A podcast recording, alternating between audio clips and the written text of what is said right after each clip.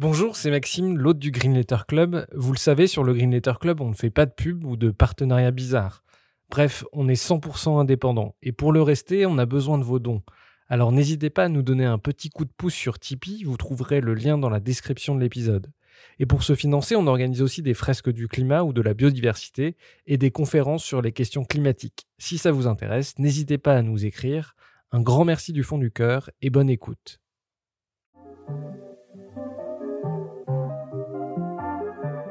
Bienvenue dans le Green Letter Club, la chaîne qui décortique les grands sujets écologiques.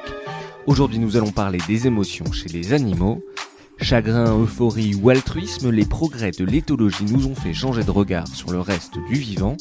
D'où cette question, les animaux ont-ils des émotions complexes? Pour y répondre, nous recevons Pauline Delahaye, zoosémioticienne, spécialiste des émotions chez les animaux et auteur de Des signes pour le dire. Bonjour Pauline Delahaye. Bonjour. Euh, vous êtes zoosémoticienne. Euh, Est-ce que vous pouvez d'abord commencer par nous raconter votre parcours et en quoi consiste cette discipline au nom un peu barbare? Alors, euh, mon parcours, c'est un parcours en sciences du langage à l'origine et euh, la sémiotique elle-même, avant d'être de la zoosémiotique, c'est une discipline qui s'est un peu baladée euh, dans les différents champs. À l'origine, la sémiotique, c'est une branche de la médecine. C'est une science des signes et ça servait à l'époque où c'était un peu compliqué d'ouvrir un bonhomme pour savoir de quoi il était malade. Ça servait à capter les signes extérieurs pour voir de quoi il pouvait bien être malade à l'intérieur. Donc l'idée c'est on a des signes extérieurs de quelque chose qui est caché et on va essayer de s'en servir pour comprendre qu'est-ce qui est à l'intérieur. De fait, c'est devenu une branche de la linguistique et c'est devenu la science des signes d'une manière beaucoup plus beaucoup plus générale. Et la zoosémiotique, bah, c'est de reprendre un peu les origines de ça, c'est de dire on a des espèces qui nous sont fondamentalement étrangères, on ne peut pas savoir ce qui se passe à l'intérieur, mais on a plein de signes extérieurs, donc on va les récupérer et puis bah, un peu comme on faisait des diagnostics, bah, on va collectionner ces signes-là, les mettre ensemble et essayer de faire des ensembles cohérents pour comprendre qu'est-ce qui se passe à l'intérieur. Euh, alors quand on parle d'écologie, la question de notre rapport au vivant n'est jamais très loin. Euh, L'homme exploite et tue des milliards d'animaux chaque année pour se nourrir, s'habiller ou se soigner. On ne peut pas repenser notre rapport à la nature et à l'environnement sans mieux connaître les animaux. Question un peu naïve, mais est-ce que les animaux ont des émotions? Alors, ça va dépendre de la définition qu'on met à émotion, ça va dépendre desquelles, et d'émotions et d'animaux. Euh, oui, il y a un certain nombre d'animaux qui ont un certain nombre d'émotions, y compris des émotions qu'on considère comme étant complexes, c'est-à-dire des émotions qui demandent plusieurs degrés de réflexion, par exemple. Euh, typiquement, les animaux dont nous on est le plus proche génétiquement, on le sait, ne, serait-ce que l'évolution elle-même euh, veut qu'ils en aient, puisque ce sont des choses qui sont extrêmement complexes et évolutionnairement parlant, ça n'a aucun sens que des choses aussi complexes apparaissent à partir de rien dans l'infime temps évolutif qui nous sépare d'avec la branche Pan, par exemple. Donc, Pan, c'est euh, les chimpanzés, c'est les bonobos, etc. Donc, on sait que plus c'est proche de nous, plus ça va avoir des émotions qui, en tout cas, sont proches des nôtres. À partir de là, il y a aussi une autre question qui existe, c'est est-ce que d'autres espèces, plus lointaines que nous, pourraient avoir des émotions que nous, nous n'avons pas, comme il y a d'autres espèces qui ont des capacités sensorielles dans la vue, dans la réception, etc., que nous, nous n'avons pas? C'est possible, mais c'est très très difficile à, à, investiguer, on va dire. Quand, euh, quand on étudie la vue, on sait qu'il y a un certain nombre de récepteurs qui font la vue, et on sait que si une espèce en possède plus que nous, ou des différents, eh ben elle doit voir des choses différentes ou des choses en plus. L'organe de l'émotion, alors là, pas vraiment. Même chez nous. Euh, avant d'aller plus avant justement sur ce sujet, euh, quels sont les biais à éviter quand on essaye de comprendre les émotions des animaux? Alors il y en a deux. Euh, et ils fonctionnent en miroir et, euh, et, ce sont à la fois des outils et des écueils, globalement. Le premier, c'est ce qu'on va appeler l'anthropomorphisme. Euh, c'est de prêter à l'animal euh, des comportements, des ressentis, des pensées qui sont celles des humains. Un animal est une créature différente en lui-même et ses comportements sont ceux de son espèce. L'exemple typique, c'est de dire que euh, les chimpanzés rient lorsqu'on les voit faire cette grande grimace avec les avec toutes les dents dehors, alors que non, c'est un geste de menace. donc c'est pas du tout la même chose, euh, ou de dire par exemple que les éléphants pleurent lors des deuils, alors que non, en fait, les, les tempes des éléphants sécrètent naturellement un certain nombre de choses qui sont des messages qui sont différents. Et l'autre côté, c'est l'anthropocentrisme.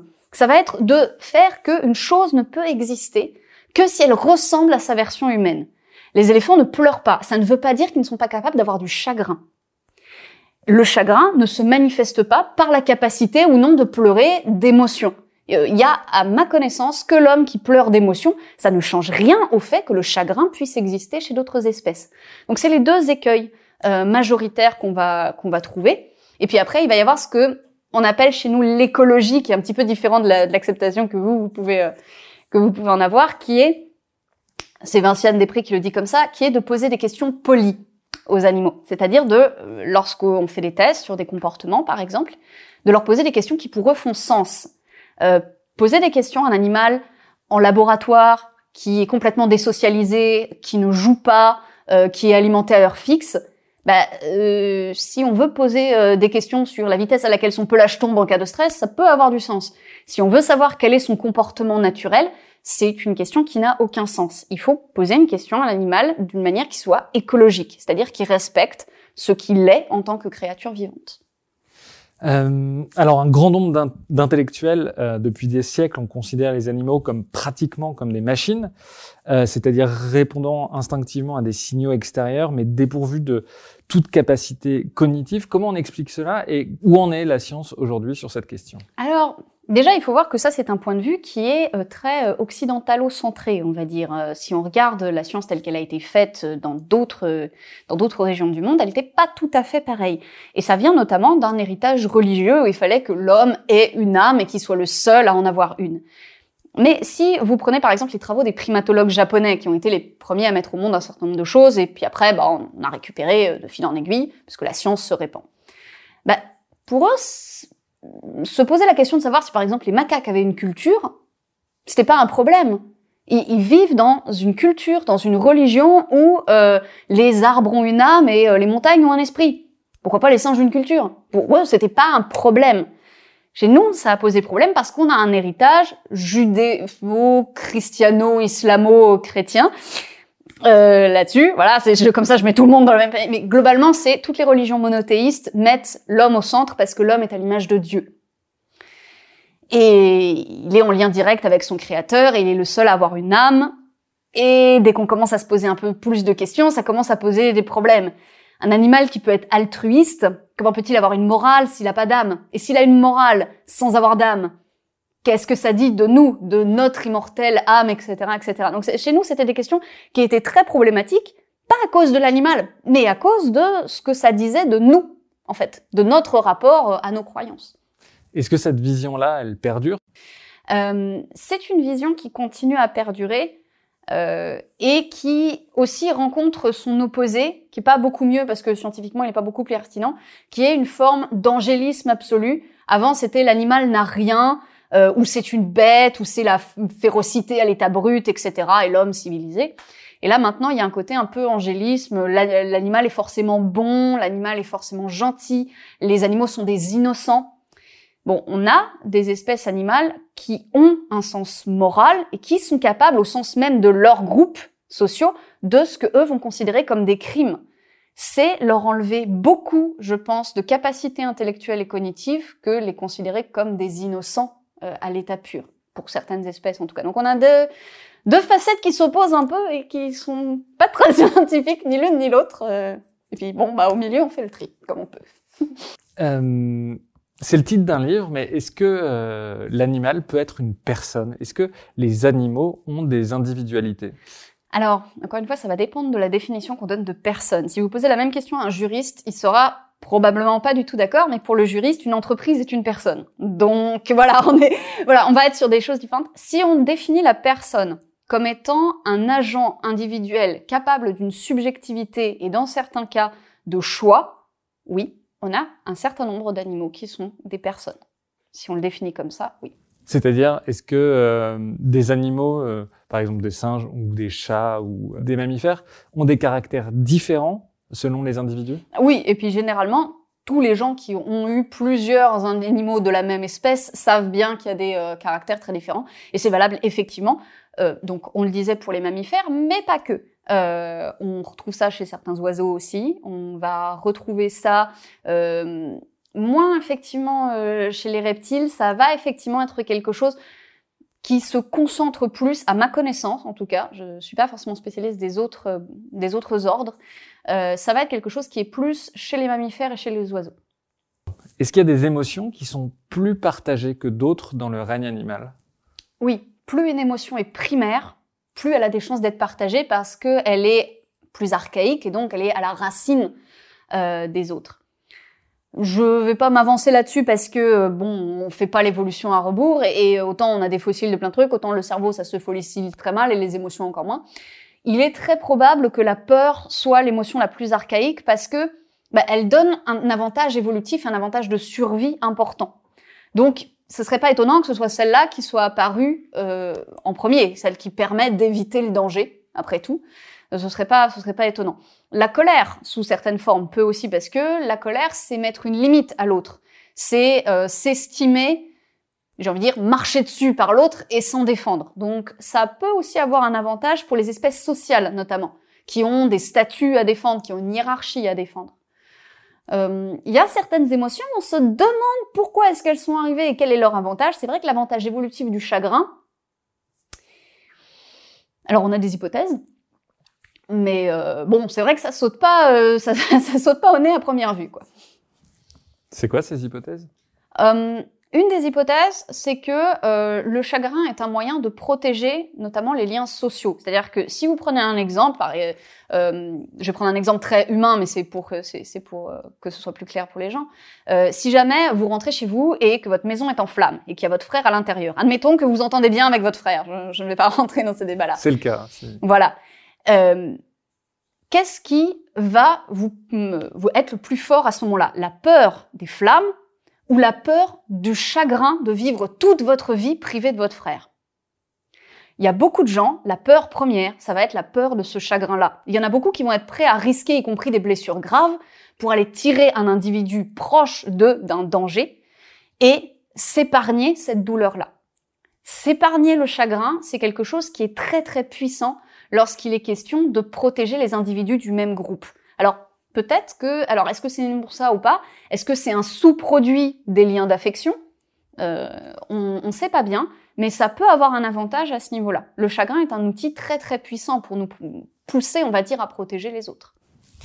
Euh, alors, à l'évidence, euh, un éléphant et une huître n'ont pas tout à fait les mêmes capacités cognitives. Où est-ce qu'on place le curseur?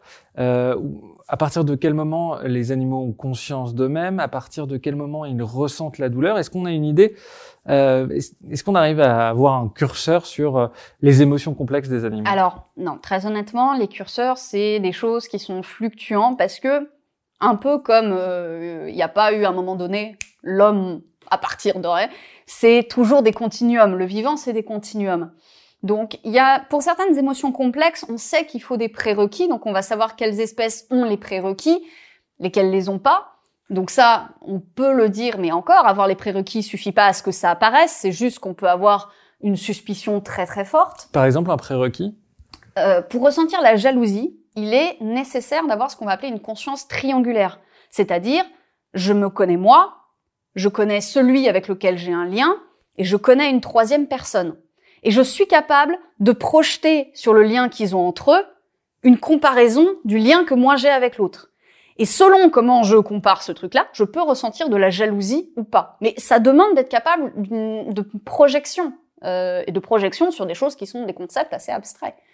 Euh, donc, si cette conscience triangulaire-là est présente, on peut se dire que la jalousie est quelque chose qui peut exister. Sans ça, ça paraît difficile de voir comment... Alors peut-être une autre émotion proche peut apparaître, mais celle-là, ça paraît difficile. Euh, pour ce qui est de la, de la douleur, on distingue trois choses. On distingue la souffrance, la douleur et la nociception. La nociception, elle est possible à partir du moment où il y a C'est quoi la nociception? Alors, ben, c'est à partir du moment où on a des nocicepteurs, voilà, ça n'est de personne. Euh, c'est le moment où il y a un stimulus et une réaction. Et ce stimulus est perçu comme négatif, d'où nociception. Est-ce que c'est ressenti? Pas forcément. Ça peut être quelque chose de très très très réflexe. Euh, Il y a euh, la nociception, elle peut continuer sur des individus morts. Donc euh, voilà, c'est des choses qui sont un petit peu complexes à interpréter. La souffrance, c'est quelque chose qui n'est pas forcément lié à un stimuli. À l'inverse, un, animal qui est privé de toute stimulation et qui tombe dans un état catatonique est en souffrance et pas forcément en douleur. c'est encore autre chose. Et la douleur, c'est il y a un stimulus, il est interprété par un individu et il est ressenti comme tel. Et c'est des choses, c'est très difficile à savoir où est-ce qu'on place le curseur. Euh, la souffrance est quelque chose qui demande d'être quand même, on va dire, un peu céphalisé. Donc clairement, généralement, on la retient pour euh, les mammifères et, euh, et certains oiseaux peut-être, on n'est pas sûr. Euh, on retient la douleur pour tout ce qui possède un système nerveux central. Euh, voilà.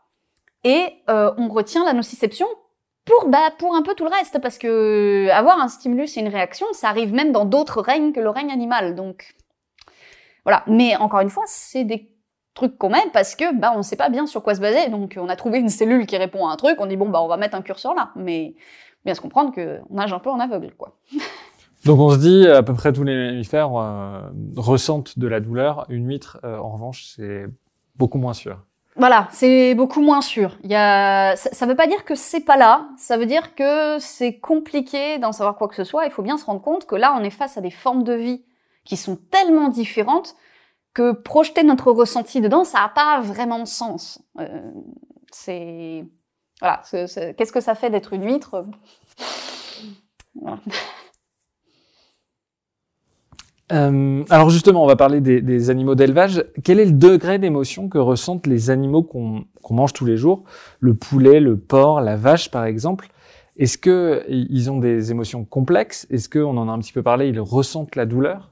Alors, le porc particulièrement est un exemple très intéressant parce que le porc est un des rares animaux qui réussit, en tout cas partiellement, ce qu'on appelle le test du miroir, qui est un des, un des tests, pas le seul, un des tests qui permet d'évaluer la conscience de soi. Donc on sait que chez le porc, il y a une conscience de lui-même comme étant un individu. C'est-à-dire, vous pouvez peut-être rappeler euh, ce qu'est le, test du miroir? Le test du miroir, c'est... Alors, il y en a plusieurs euh, échelons. Le premier, c'est on met un miroir en face et on voit comment l'individu va réagir. Je dis individu parce qu'on teste les enfants, si, avec ça. Euh, la première chose, c'est généralement qu'il y a une forme de curiosité. C'est un objet nouveau dans l'environnement, on regarde. Et puis souvent, vous allez avoir des, des animaux qui vont regarder leur reflet dedans, que ça intrigue. Et une des premières choses, c'est d'aller essayer de voir derrière. Est-ce que c'est une vitre? Est-ce que c'est d'essayer de comprendre ce que c'est? Déjà, il y a cette première phase d'interrogation et on va observer à ce moment-là que certains animaux en profitent pour regarder des parties de leur corps qu'ils ne peuvent pas voir en temps normal. Les éléphants sont très intéressés à regarder leurs dents, par exemple. Donc voilà, c'est des, choses comme ça où on va se dire que déjà, il y a une conscience de ceci est moi, et du coup, je peux regarder des trucs que je vois pas d'habitude. Ça a l'air intéressant. Euh, un, un, test qu'on fait ensuite, c'est généralement de profiter d'une occasion pendant laquelle l'animal est anesthésié, pour des soins par exemple, ou des choses comme ça, euh, et on va lui dessiner une marque euh, avec quelque chose qui n'a pas d'odeur, qui est incolore, enfin voilà, et on va voir comment il réagit. Et quand il tombe face à son miroir, avec cette marque-là, qu'est-ce qu'il fait? Et la plupart des, animaux, notamment euh, les éléphants, parce que comme ils ont une trompe très préhensile, ça se voit, vont aller toucher la marque, non pas sur le miroir, mais la touche sur eux. Ce qui est le fait de dire, ce que je vois là, c'est moi. Et ça, c'est sur moi, donc.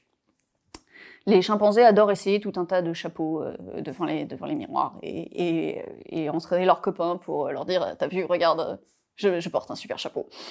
Voilà, c'est chacun son truc. On a un certain nombre d'espèces euh, chez les euh, plus petits singes euh, qui ne portent aucun intérêt à leur reflet dans le miroir, par contre qui adorent mettre leur bébé devant.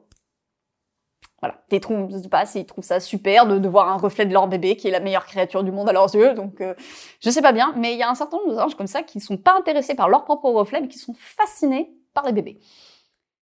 Et justement, sur les animaux d'élevage, donc sur euh, euh, les porcs, les vaches, les, les, les, poulets. Voilà, le, le, porc passe cette première partie euh, du test. Sur les tâches, il s'y intéresse pas.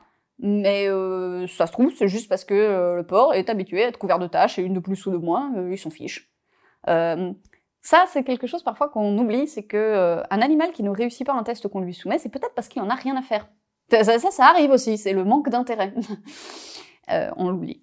Euh, à ma connaissance, euh, ni les vaches ni les poulets ne passent le test du miroir. Chez les oiseaux, ils sont de toute façon très très peu à, le passer. On a des soupçons pour les corvidés et pour certains perroquets, mais sinon ils sont très très peu. Peut-être que c'est un type d'expérience qui leur parle pas. C'est possible. les vaches, non. Par contre, encore une fois, sur les questions de la personnalité, n'importe qui qui a été avec, je parle des, vaches d'élevage, pas d'élevage industriel, mais euh, l'élevage familial de ferme, c'est que les vaches ont leur personnalité, euh, que vous avez euh, différentes aliments de vaches et que quand vous avez une vache qui doit véler dans pas très longtemps, c'est mieux de laisser sa meilleure copine à côté parce que ça la rassure.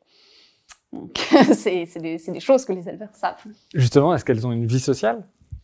Alors moins que d'autres espèces parce que c'est pas des espèces euh, aussi grégaires que peuvent l'être par exemple le mouton. Mais elles ont leurs préférences. En tout cas, il y a des individus qu'elles aiment bien et dans des environnements euh, de fait mixtes, euh, comme peuvent l'être euh, des constructions humaines avec des fermes, etc., les vaches s'entendent généralement avec d'autres animaux aussi. Euh, elles peuvent bien s'entendre euh, avec, avec les équidés, s'entendent souvent bien, avec les chèvres parfois aussi. Donc, est-ce que euh, l'industrie du lait est basée sur justement euh, le, fait d'avoir des veaux pour les vaches et de leur retirer leurs veaux pour euh, pour qu'on puisse extraire le lait? Est-ce que ça c'est une souffrance chez la vache? Est-ce que c'est des choses qu'on a pu déceler? Alors, à ma connaissance, il n'y a pas eu d'expérimentation avancée dessus. Des, des, J'allais dire déjà pour des raisons éthiques. Tout ce qu'on peut faire, c'est de l'observationnel en toute logique. On va éviter de provoquer des choses dont on pense que ça pourrait être pire. En observationnel, on a quand même un certain nombre de marqueurs de détresse. Euh, ils ne sont généralement pas très longs, mais on ignore, c'est peut-être lié simplement au fait que les vaches n'ont pas beaucoup de mémoire à long terme, peut-être. Euh, ça change rien à l'intensité de ce qui peut arriver à, cet instant T. Euh, et je pense que cette phase est un petit peu importante parce que quand on dit oui, au pire, de toute façon, elles ont oublié euh, dans trois semaines. Alors peut-être c'est vrai, mais tout le monde trouverait extrêmement non éthique de maltraiter des patients Alzheimer sous prétexte qu'ils s'en souviennent pas un quart d'heure plus tard. Donc l'idée de la maltraitance, de la souffrance ou de l'amélioration des conditions ne doit pas, à mon sens, être pensée en fonction uniquement de la mémoire. Elle doit être pensée en fonction du ressenti à l'instant T également. Les poulets, c'est c'est vraiment idiot un poulet? Non, c'est pas idiot. C'est pas ce que vous trouverez de plus intelligent dans une ferme. Euh, dans une ferme, tout ce que vous trouverez de plus intelligent, c'est les équidés et les ânes en premier, contrairement à tout ce qu'on a pu dire euh, sur l'âne. C'est une créature extrêmement intelligente euh, et extrêmement sensible aussi, euh, y compris à la, à la, détresse humaine. Ça en fait des très très bons auxiliaires thérapeutes dans les cas des zoothérapies.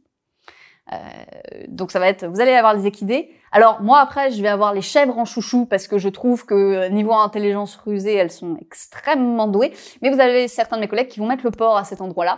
Et clairement, oui, tout ce qui va être la basse-cour n'est pas ce qu'on va trouver de plus intelligent. Pour autant, elles sont, sont pas absolument stupides non plus. Déjà parce que la stupidité en tant que telle, une espèce, ça veut, ça veut pas dire grand-chose. Et ensuite parce que euh, on observe beaucoup de capacités intéressantes chez eux encore une fois, à partir du moment où on leur pose des questions qui pour eux font sens. Et c'est vrai que c'est des animaux qu'on n'a pas forcément pris le temps d'étudier. Donc, qu'est-ce qui fait sens chez eux? C'est pas encore quelque chose forcément de très très clair. Euh...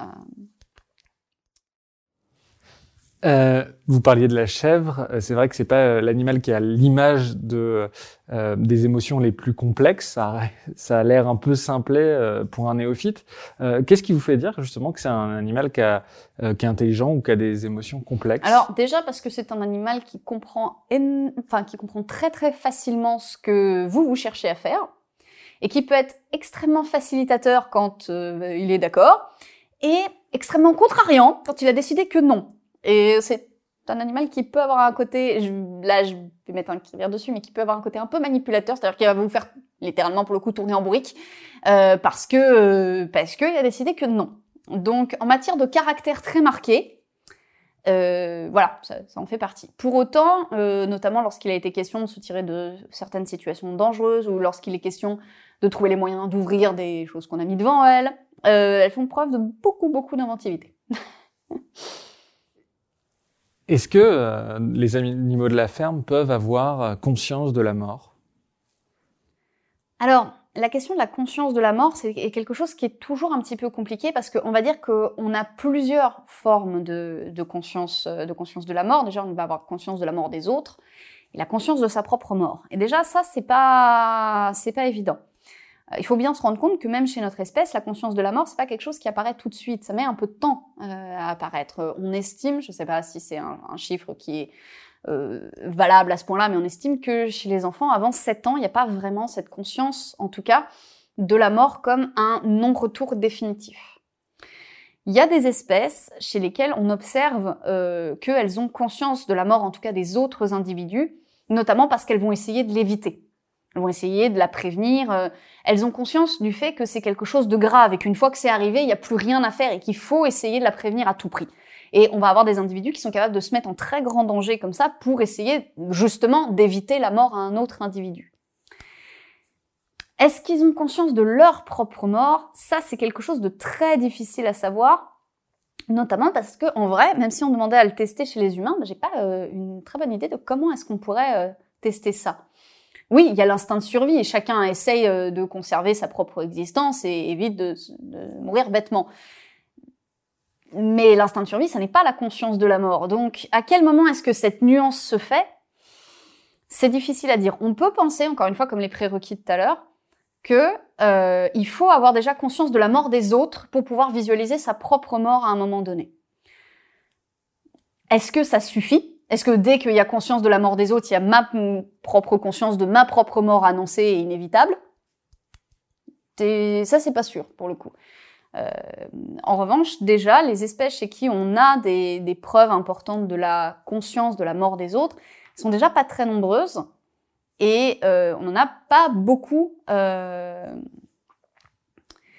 J'allais dire, on n'en a pas beaucoup. Oui, parce que la, mort reste un événement assez exceptionnel, donc il faut être là au bon moment, il faut laisser les choses se dérouler d'elles-mêmes, il faut pouvoir euh, voir des répétitions de ce genre d'événement pour voir que c'est bien quelque chose qui se reproduit à chaque fois. C'est assez complexe. Euh, à, évaluer. Euh, aujourd'hui, dans les élevages industriels, on broie des millions de poussins qui sont euh, qui ont plus d'utilité. On castre les porcs à vif. Ces choses-là, pour vous, c'est des choses qui font extrêmement souffrir ces animaux. Il y a aucun doute? Alors, la castration des porcs, oui, aucun doute le broyage des poussins le moins possible, j'espère, parce que je, je... oui, c'est, je sais pas à quel point ça fait souffrir longtemps, quoi, mais à mon avis, de toute façon, ça, ça, ça peut pas être quelque chose d'agréable, même si c'est très bref. Euh, voilà. Donc, euh, très clairement, je, pense qu'on peut se dire, si c'est pas quelque chose qu'on ferait à notre chien, peut-être on devrait éviter de le faire. Voilà. On castre les chiens, il n'y a pas de problème avec ça, par exemple. Est-ce qu'il vous viendrait l'idée de le faire à vif? Je ne pense pas. Ou alors, vous ne devriez pas avoir de chien. voilà, très clairement. Pour vous, euh, avec euh, la connaissance euh, scientifique et éthologique que vous avez, c'est des pratiques, si vous autorisez un, jugement, qui sont barbares, qui sont d'un autre temps, par rapport justement à l'avancée des connaissances qu'on a sur la conscience et la douleur Euh, je me permettrai pas forcément un jugement déjà parce que pour être barbare, il faut avoir conscience de la barbarie. Tout le monde ne l'a pas. Et puis il faut avoir le choix. Tout le monde ne l'a pas non plus. Euh, on rappelle que, a, que choisir son alimentation, c'est encore un luxe dans beaucoup pour beaucoup de régions du monde. Donc, euh, ce serait pas à moi de porter, euh, de porter un jugement euh, là-dessus. En revanche, je pense que dans tous les endroits où ça doit pouvoir être évité, ça doit être évité. Euh, très clairement, puisque euh, on est face à quelque chose dont on sait finalement, que, je pense à la castration à vif des porcs par exemple, on le fait parce que bah, c'est plus pratique que de voir anesthésier ou parce que c'est plus pratique que de perdre, je sais plus, je crois que c'est 10% de la production parce que ça a l'odeur de Vera. Je, crois, je crois que c'est 2%. Quelque chose. Alors euh, franchement là j'ai dit, j'ai dit, je suis pas sûre du tout. Je me souviens que c'est très faible, donc voilà. Euh, est-ce que vraiment, si on pense en termes de balance bénéfice-risque, comme on fait toujours, est-ce que la la, balance souffrance-bénéfice est vraiment acceptable. À mon sens, elle n'est plus acceptable, euh, cette balance-là en tout cas. Euh, quand on pense aux, émotions des animaux, on pense rarement aux poissons. est-ce que le thon, les spadons, les requins, la morue, est-ce que ce type d'animaux, euh, qu'est-ce qu'on sait sur eux? Est-ce qu'ils ressentent la douleur Alors, on sait peu de choses parce que déjà, il faut bien se rendre compte que tout ce qui est dans l'eau, c'est plus compliqué à étudier. Déjà. Euh, pour la raison principale que nous ne sommes pas, nous, euh, une espèce aquatique. Euh, ensuite, parce que pendant très longtemps, on a corrélé euh, la capacité à penser, au ressentir, etc., à la voix et encore plus au langage articulé. C'est allé très loin, hein. c'est allé au sens que à une époque, on opérait les bébés parfois à cœur ouvert sans anesthésie parce que de toute façon, ça parle pas, donc ça ne peut pas ressentir. Voilà, je laisse le temps aux gens de, digérer cette partie-là.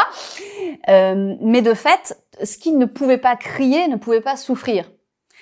Donc, on ne s'est pas posé la question parce que ça n'intéressait finalement personne. Sauf que, bah, c'est ce que je disais tout à l'heure, ayant, euh, et n'importe qui qui a déjà dépecé un poisson le sait, ayant un système nerveux central lié par la grande, grande arête du milieu qui est sa colonne vertébrale, on sait que la douleur, en tout cas, est quelque chose qui lui est complètement accessible. Oui, parfaitement. Est-ce qu'ils peuvent ressentir la douleur? Oui, et à mon avis, oui, oui, ils la ressentent. Il n'y a aucun doute euh, là-dessus. En ce qui concerne les émotions, je serais plus mitigée déjà parce qu'on en sait vraiment trop peu pour avoir un, avis là-dessus. Les seules créatures aquatiques sur lesquelles on va avoir suffisamment d'éléments, je dirais, euh, ça va être ceux qui sont des mammifères marins qui ont été beaucoup plus étudiés et sur lesquels il est plus facile aussi de faire des analogies parce que les structures cérébrales sont plus proches des nôtres. Euh, chez les poissons, il y a quelques expériences qui commencent à, aboutir, notamment où on a pu se rendre compte du fait qu'ils pouvaient avoir des préférences pour des lieux de, manière, émotionnelle. C'est-à-dire que, par exemple, si euh, on le laissait hein, pendant un temps dans un aquarium euh, avec un autre copain poisson avec lequel ils s'entendent très bien, voilà, voilà. Et puis à un moment donné, on retire le copain poisson et puis on leur laisse le choix entre, euh, c'est des systèmes à tuyaux comme ça, d'aller dans deux aquariums. Généralement, ils préfèrent celui où ils ont ce qu'on a interprété comme étant des souvenirs agréables. Donc on sait qu'ils peuvent avoir des préférences qui sont basées sur des choses qui ont l'air d'être en tout cas émotionnelles ou sociales. Mais on en est vraiment au tout début euh, là-dessus. C'est des questions qu'on n'aurait même pas posées il y a dix ans, très clairement. Et euh, donc vous parliez notamment des cétacés qui ont pour le coup des émotions assez complexes. Euh, c'est les baleines, ce sont parmi les animaux qui ont les émotions les plus complexes dans le monde euh, animal en général? Euh, Je sais pas celles qui en ont le plus, mais elles font partie du, on va dire du gratin, hein, oui, font partie du gratin, euh, notamment parce que chez les baleines, c'est des c'est des créatures chez lesquelles on a pu mettre en évidence des preuves très solides, notamment d'altruisme. Et l'altruisme, c'est une émotion alors c'est un comportement, mais c'est un comportement lié à l'émotion qui est très très particulier.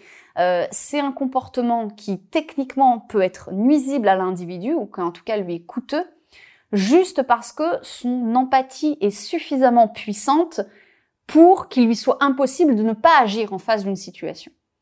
Donc c'est un mécanisme qui est très très complexe et de fait on n'a pas beaucoup d'espèces chez lesquelles on a pu le mettre au jour, mais on en a quelques-unes et euh, des fois, des dont on n'était pas surpris du tout. Typiquement, bon, euh, l'altruisme chez les singes chimpanzés, ça nous a pas énormément surpris. Voilà.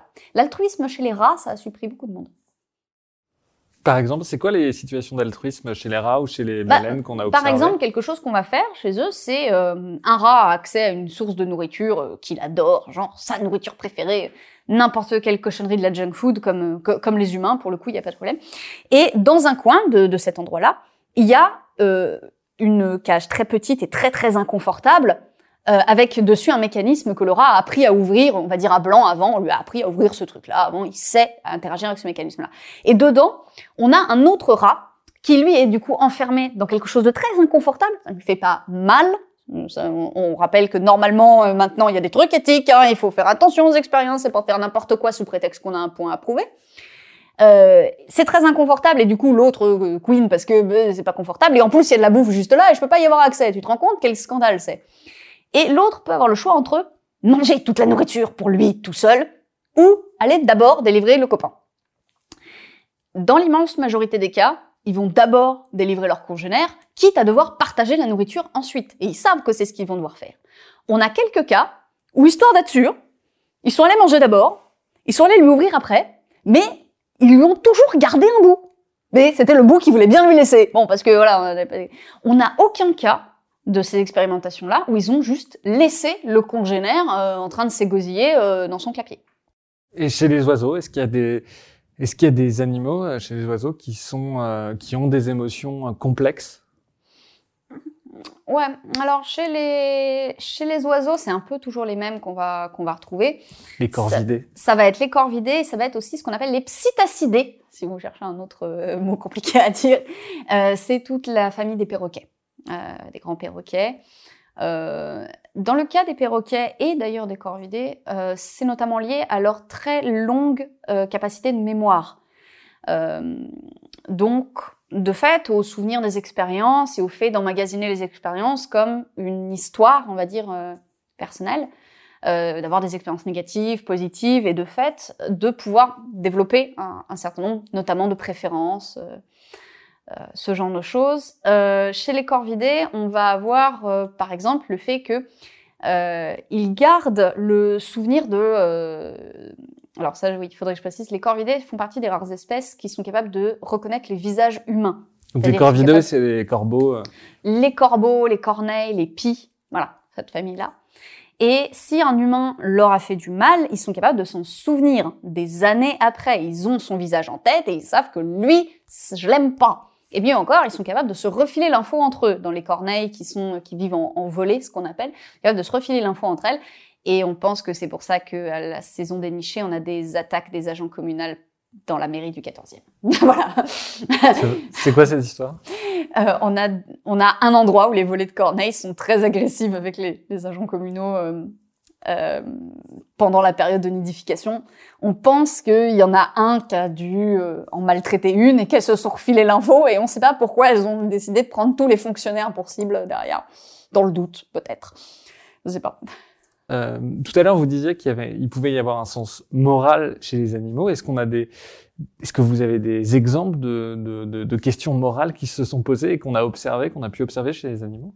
Oui, alors chez les animaux, euh, on va observer déjà qu'il y a des interdits qui existent, qui sont des, interdits qu'on va considérer comme des interdits moraux. Euh, tout le monde a cette image du fait que, par exemple, les bonobos sont en train de faire du sexe tout le temps avec tout le monde, etc., etc.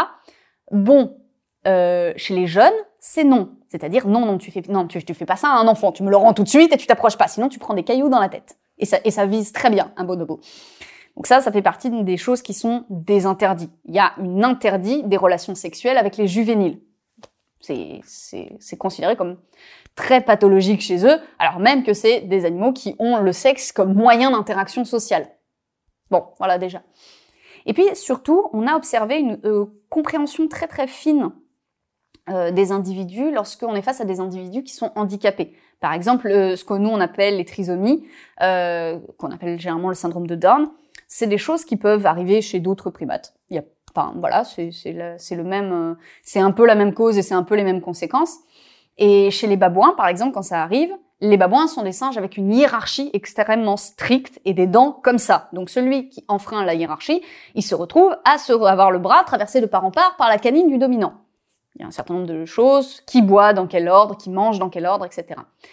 Et pour les individus qui sont handicapés mental, et qui euh, voient la nourriture et qui vont juste l'attraper comme ça sans conscience de la hiérarchie du tout, généralement on les pousse sur le côté, mais il n'y a jamais d'agression envers eux. C'est non mais lui on sait, lui on sait et il a il a rien compris, laisse-le laisse-le tranquille.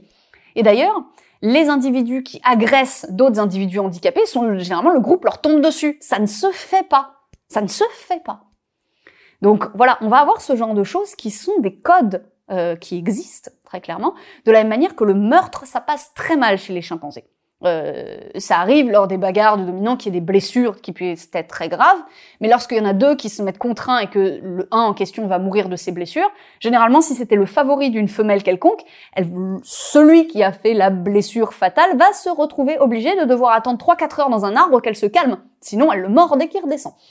Donc oui, c'est des choses qui ne passent pas non plus. Il y a un certain nombre de choses comme ça de ça ne se fait pas, ça n'est pas bien. Voilà, c'est comme ça que nous on le traduirait, mais c'est comme ça que sont leurs comportements aussi. Et lorsqu'ils sont ce qu'on appelle, j'aime pas le terme, humanisés, c'est-à-dire lorsqu'ils sont avec des interactions très très fines avec les humains, comme certains singes à qui on a appris la langue des signes, euh, ils savent très bien que euh, qu'il y a des choses que quand nous on désigne qui sont mal, euh, la réaction qu'ils ont derrière, c'est de dire que c'est pas eux, de dire que c'est un autre, ou de se mettre à bouder dans un coin jusqu'à ce qu'on les oublie. Donc la notion de mal fait sens pour eux. Peut-être que c'est notre mot à nous, mais ça n'a pas d'importance. Ce qui est important, c'est que chez eux, ça résonne d'une manière qui fait du sens. On va avoir des cas de ce qu'on va considérer comme étant de la culpabilité aussi. On a un, ça c'est Franz de Waal qui le, qui le recensait.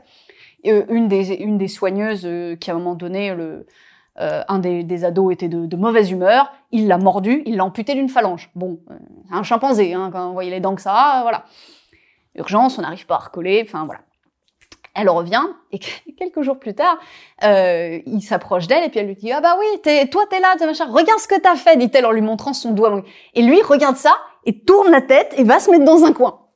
On a des réactions comme ça qui sont le fait de j'ai conscience que là il manque un truc, j'ai conscience que c'est à cause de moi et j'ai conscience que c'est pas bien. Sur l'intelligence des singes, euh, je lisais dans euh, un livre de Mathieu Ricard, mais il donnait pas la source et ça m'a étonné que certains grands singes pouvaient avoir jusqu'à 75 de QI.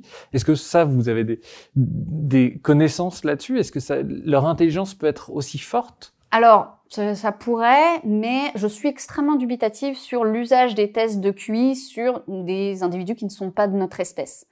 Déjà, il faut voir que les tests de QI sont pas forcément adaptés à tous les individus de notre espèce, notamment, c'est un cliché que je vais prendre, mais notamment on sait très bien que chez certains autistes Asperger, selon les items, ils vont avoir des scores qui sont là et des scores qui sont là.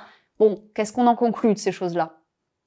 Est-ce qu'on fait juste la moyenne et qu'on met au milieu? Enfin, on voit bien que c'est des choses qui n'ont pas de sens. Donc, c'est un outil qui est très bien, qui est très pratique pour beaucoup de choses, mais il n'est pas adapté à tous les individus et je pense pas qu'il soit adapté euh, à des individus d'une autre espèce. Je vais reposer ma question différemment. Est-ce que vous pensez que l'intelligence des grands singes peut être très proche finalement de la nôtre alors qu'on a toujours considéré qu'il y avait un fossé abyssal Oui, là pour le coup, oui.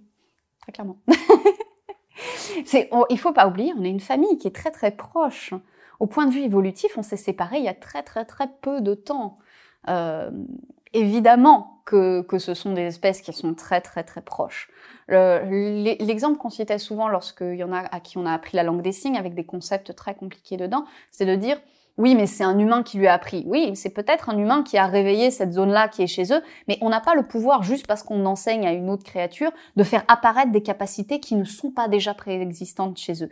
Qu'il n'en est pas forcément l'utilité dans ce qu'est leur environnement au quotidien et que ce soit pas surdéveloppé, comme ça peut l'être chez nous à certains endroits, oui, sans doute. Qu'il y ait tant de différences que ça dans les structures cérébrales, je n'y crois pas beaucoup. Le rire?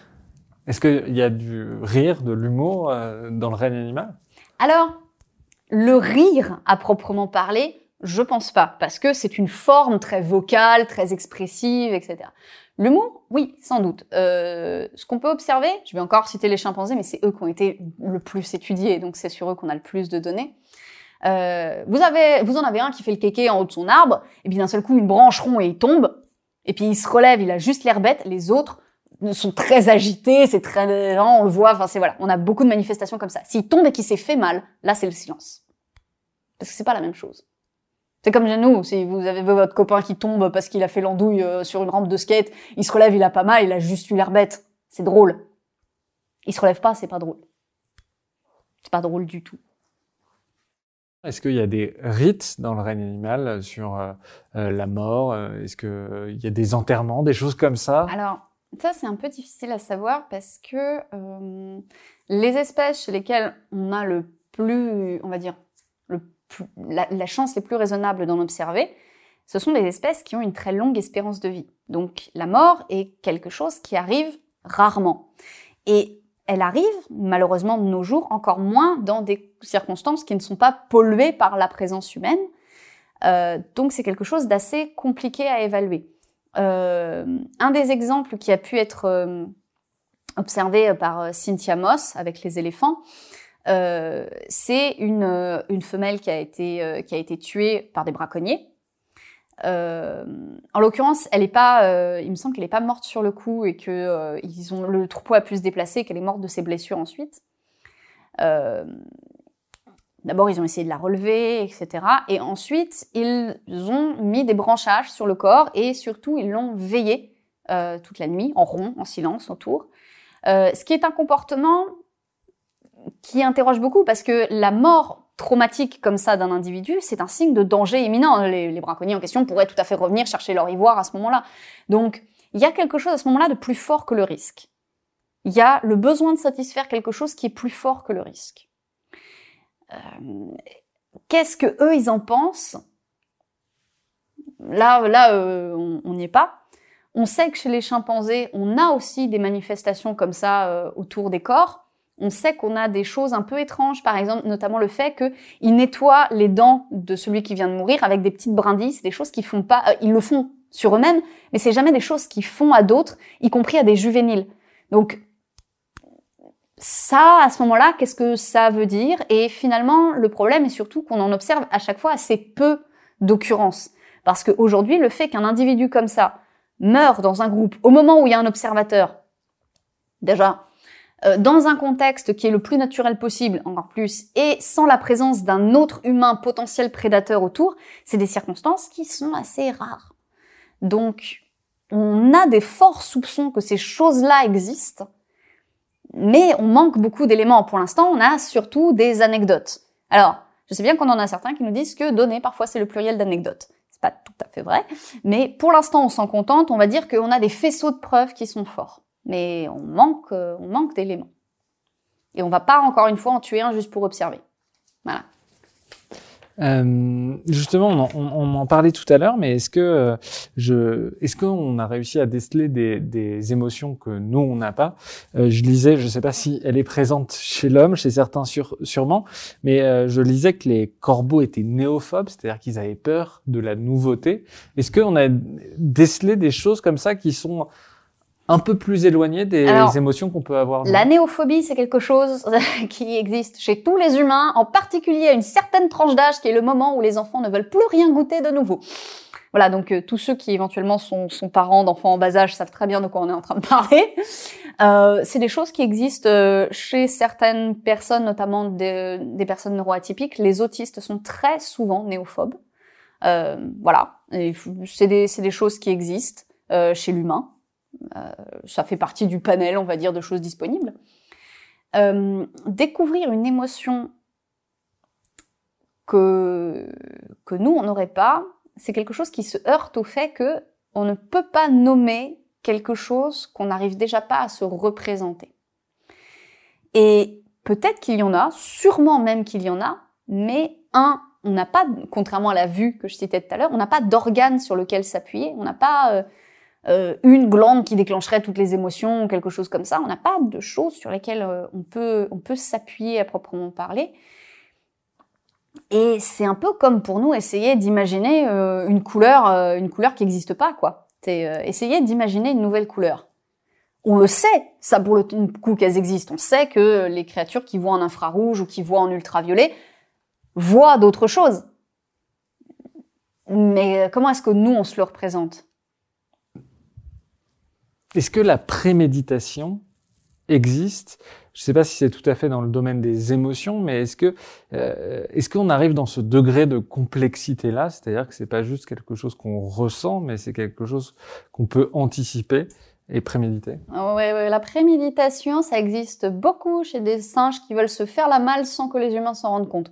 Qu'on, c'était une, une femelle orang-outan, je crois, euh, qui avait euh, dévissé euh, un pan de, de sa cage mais en fait, plutôt que d'enlever un truc, ce qui se serait vu, elle les a dévissés petit par petit, tous en même temps, mais pendant plusieurs jours. De manière à ce qu'on remarque jusqu'au moment où elle a pu enlever et c'est barré. Bon, voilà.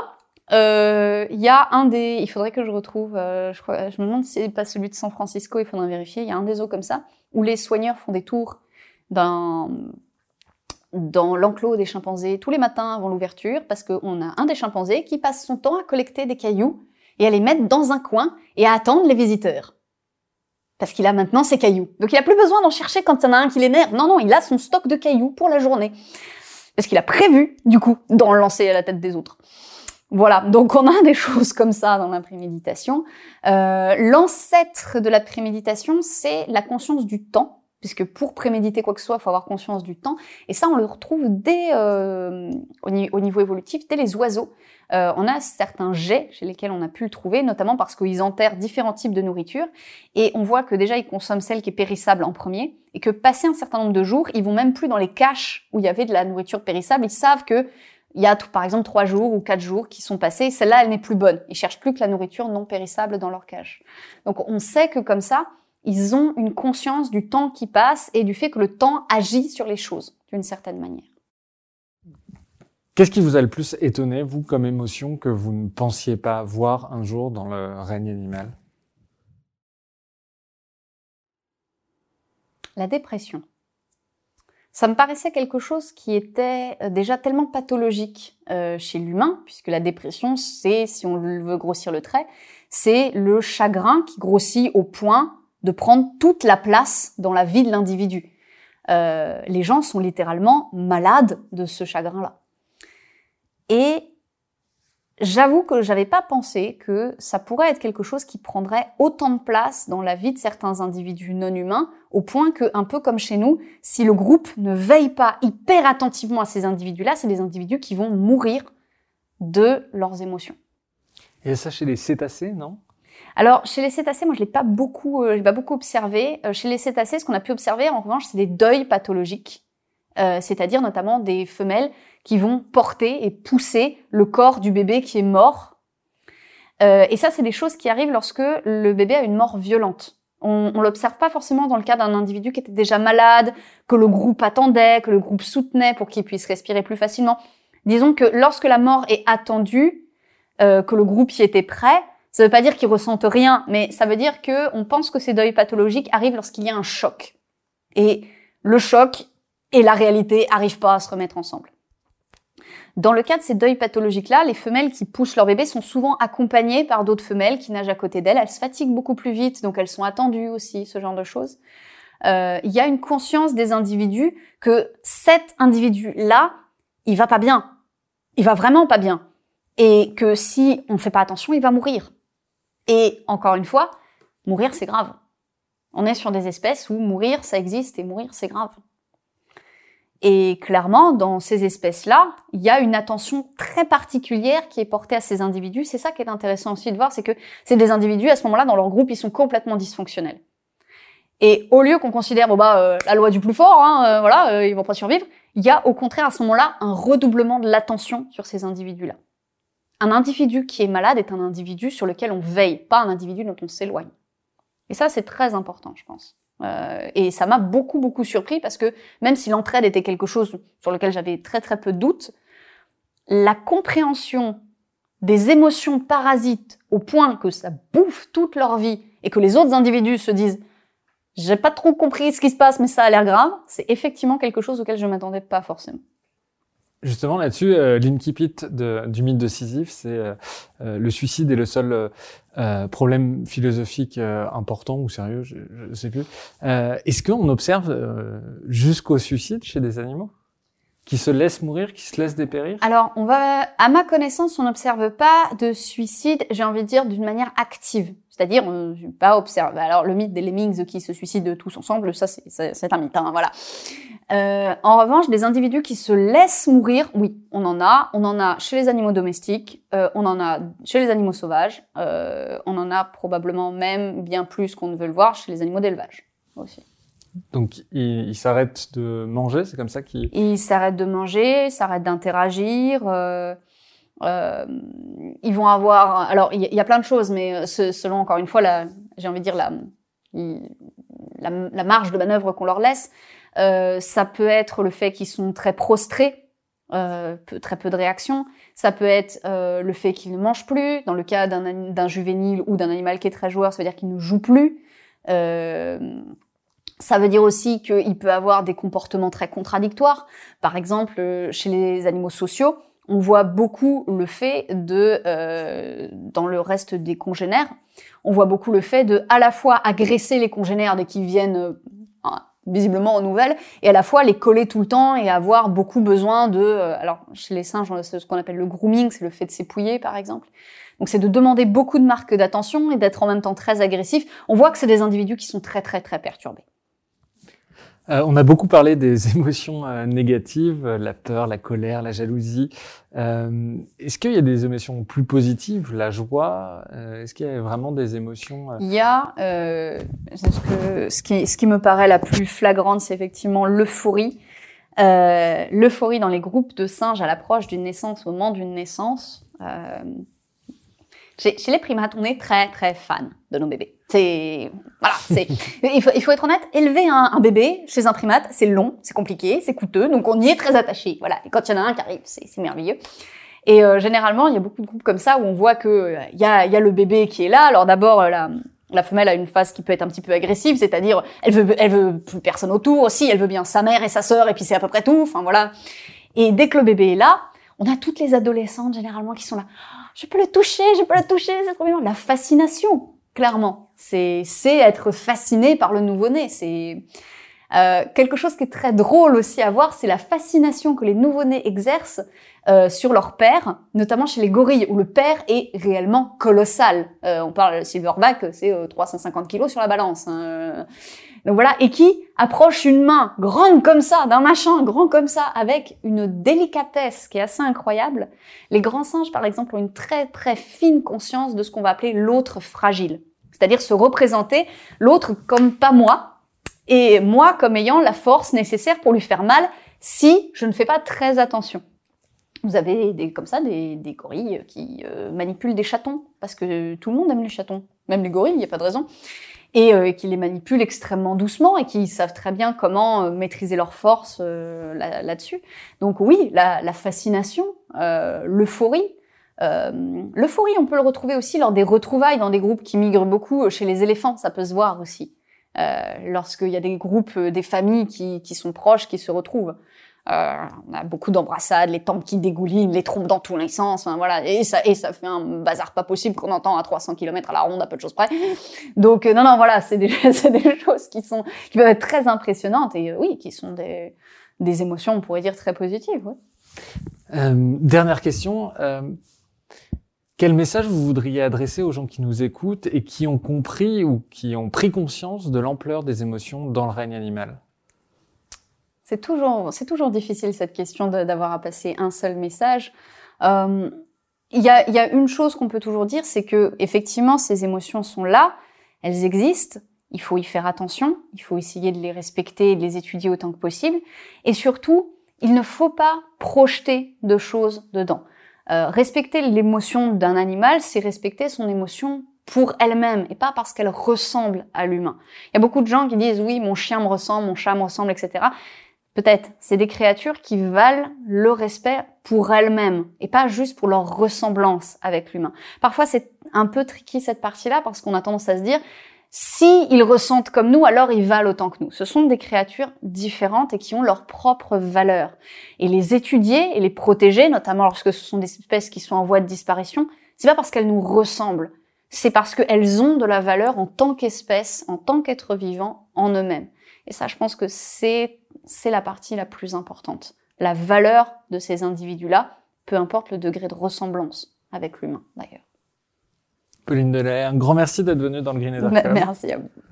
Et bonne, bonne journée.